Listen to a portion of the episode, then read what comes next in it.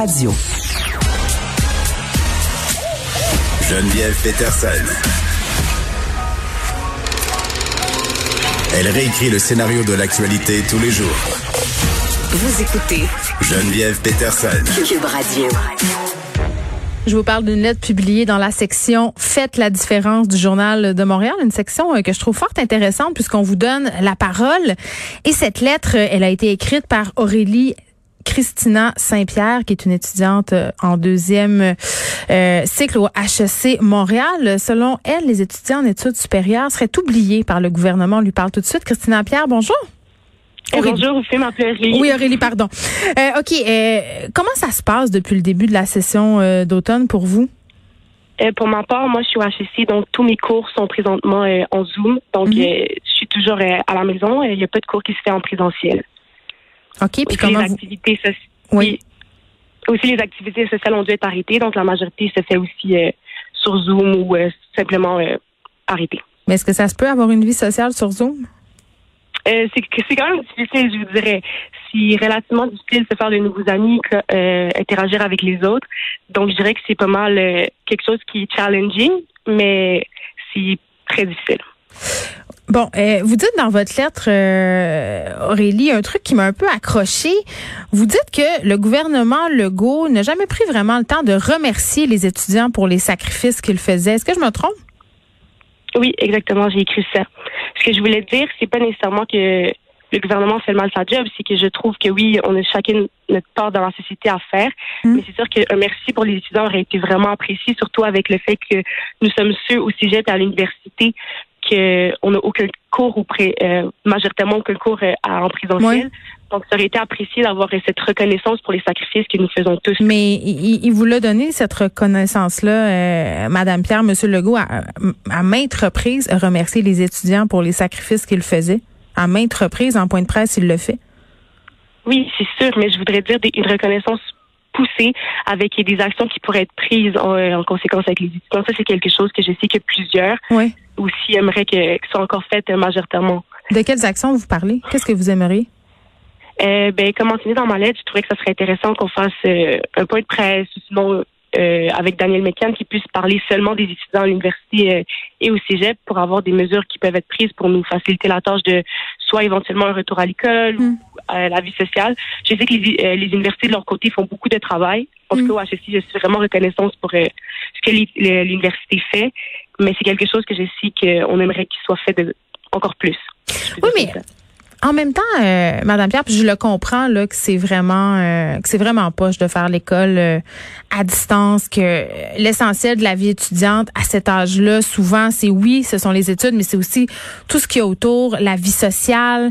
Euh, bon, ça fait partie euh, du plaisir d'étudier. Vous me direz, en même temps, on est en pandémie mondiale. C'est pas seulement les étudiants qui font des sacrifices. Tout le monde a fait des sacrifices. Personne n'a vraiment une vie sociale en ce moment. Puis même que la société au grand complet, on est en train de faire un grand sacrifice justement pour que les écoles euh, continuent. Je comprends que vous, euh, vous n'êtes pas en présentiel. Là, ça s'adresse davantage aux étudiants du secondaire et du primaire. Mais quand même, avoir une vie sociale, c'est un luxe en ce moment euh, que personne peut se payer, pas seulement les étudiants. Oui, ça c'est vrai. Je suis totalement d'accord avec vous sur ce point-là que chacun doit faire sa part pour que la société puisse évoluer, surtout avec une situation aussi imprévue que Mm. celle-ci. Mais ce que je dirais, c'est que, comme vous l'avez mentionné, vous aussi, euh, les étudiants du primaire et du secondaire ont eu des mesures adaptées à, à leur situation pour que ceux-ci puissent continuer d'avoir une vie, euh, une vie à l'école. Donc, c'est quelque chose que j'aimerais que les étudiants aussi à- aux études supérieures c'est pas une vie. C'est c'est pas pour qu'ils aient une vie à l'école, euh, Aurélie. Pardonnez-moi. Là, je pense que c'est davantage parce que euh, les étudiants de cet âge-là, s'ils sont pas en présentiel, ça va être impossible pour eux d'avoir un suivi académique, tandis que les gens à l'université et au cégep, on estime qu'ils sont assez matures pour suivre l'école à distance, qu'ils sont assez matures pour mettre du cœur à leurs études, sont pas à risque de décrocher ou du moins sont moins à risque parce que rendu là, si tu es rendu au cégep et à l'université, c'est que tu veux poursuivre des études. Peut-être que c'est ça aussi.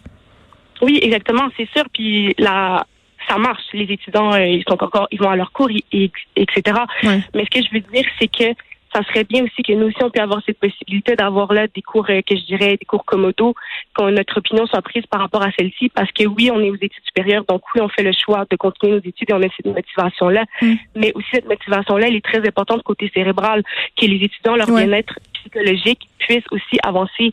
Euh, le côté connexion avec le professeur en classe, lever la main, discuter avec son camarade de classe qui se situe à côté de lui. C'est sûr qu'il y a plein, il y a plein d'aspects de, la scolarité euh, auxquels vous n'avez pas accès. Puis en ce sens-là, est-ce que vous avez l'impression euh, que ce sera pour certains étudiants des diplômes des cours à C'est-à-dire que vous n'avez pas la même qualité d'enseignement, puis pourtant ça vous coûte le même prix, là? Ouais, euh, des cours à rabais, je sais pas si j'utiliserais ça comme ça, mais c'est vrai que c'est difficile pour nous d'avoir de comprendre la matière autant euh, de façon aussi optimale que d'habitude. Et je dis pas que c'est la faute des professeurs. Au contraire, ceux-ci font de leur un excellent travail, je trouve. Mais c'est difficile pour nous de rester aussi concentrés, aussi euh, aptes et motivés dans nos cours. Mais je trouve que c'est quelque chose que qu'on doit travailler là-dessus parce que c'est extrêmement important pour le bien-être psychologique de nos étudiants, que j'appelle dans mon texte aussi notre relève de demain. Ben oui, puis qu'est-ce que vous suggérez? Qu'est-ce qu'on pourrait faire? Euh, en espérant si un jour euh, on revient plus en zone rouge, ça serait vraiment de favoriser les cours euh, commodo. C'est quoi les cours commodo? Les cours commodo, c'est donner la possibilité à certains de pouvoir se présenter en classe et d'autres de pouvoir rester à la maison. Mais comment on contrôle ça? Euh, ben, il y a certaines universités qui ont essayé de le faire déjà, c'est qu'ils ont mis une caméra dans la classe hmm. et le cours, le professeur enregistre le cours en Zoom. Donc, ceux qui habitent près de l'école ou qui veulent seulement se déplacer peuvent le faire et ceux qui sont dans des régions éloignées peuvent rester à la maison. Donc, je trouve que c'est une façon un peu gagnante des deux côtés de, de, favoriser ceux qui ont la santé fragile de pouvoir rester, mais aussi ceux hmm. qui ont, qui ont besoin de ce sentiment-là de parler aux autres et de communiquer avec leur professeur de pouvoir le faire. Comment vous vivez ça euh, qu'on vous interdise le présentiel, euh, mais qu'on fasse des examens en présentiel, en présentiel, pardon? Euh, moi, personnellement, j'ai pas été affectée par ça au HEC Montréal. Tous nos étudiants sont, euh, tous nos, euh, nos, examens, pardon, sont en ligne. Mais j'ai beaucoup pensé à, à, mes collègues étudiants que eux doivent faire ce sacrifice-là parce que ceux-ci demandent d'avoir des cours en présentiel et on leur dit non. Mais par la suite, on leur force de faire des examens en ligne. Donc, c'est un peu contradictoire. Mais c'est parce qu'on a peur que les étudiants trichent? Oui, ouais, c'est sûr. Ça, c'est compréhensible, mais il y a beaucoup d'autres méthodes que certains ont fait. Donc, euh, de s'assurer euh, que les étudiants puissent ne pas tricher à la maison. Hmm. Et je comprends que la tricherie est importante, mais le bien-être aussi, la sécurité de nos étudiants est importante. On les met à risque lorsqu'on leur euh, leur dit hmm. d'aller faire l'examen, et ce, même si ce n'est que pour trois heures. Très bien. Votre lettre euh, est publiée dans la section Faites la différence, Journal de Montréal. Aurélie Christina Pierre, qui est étudiante en deuxième cycle au HEC Montréal. Merci.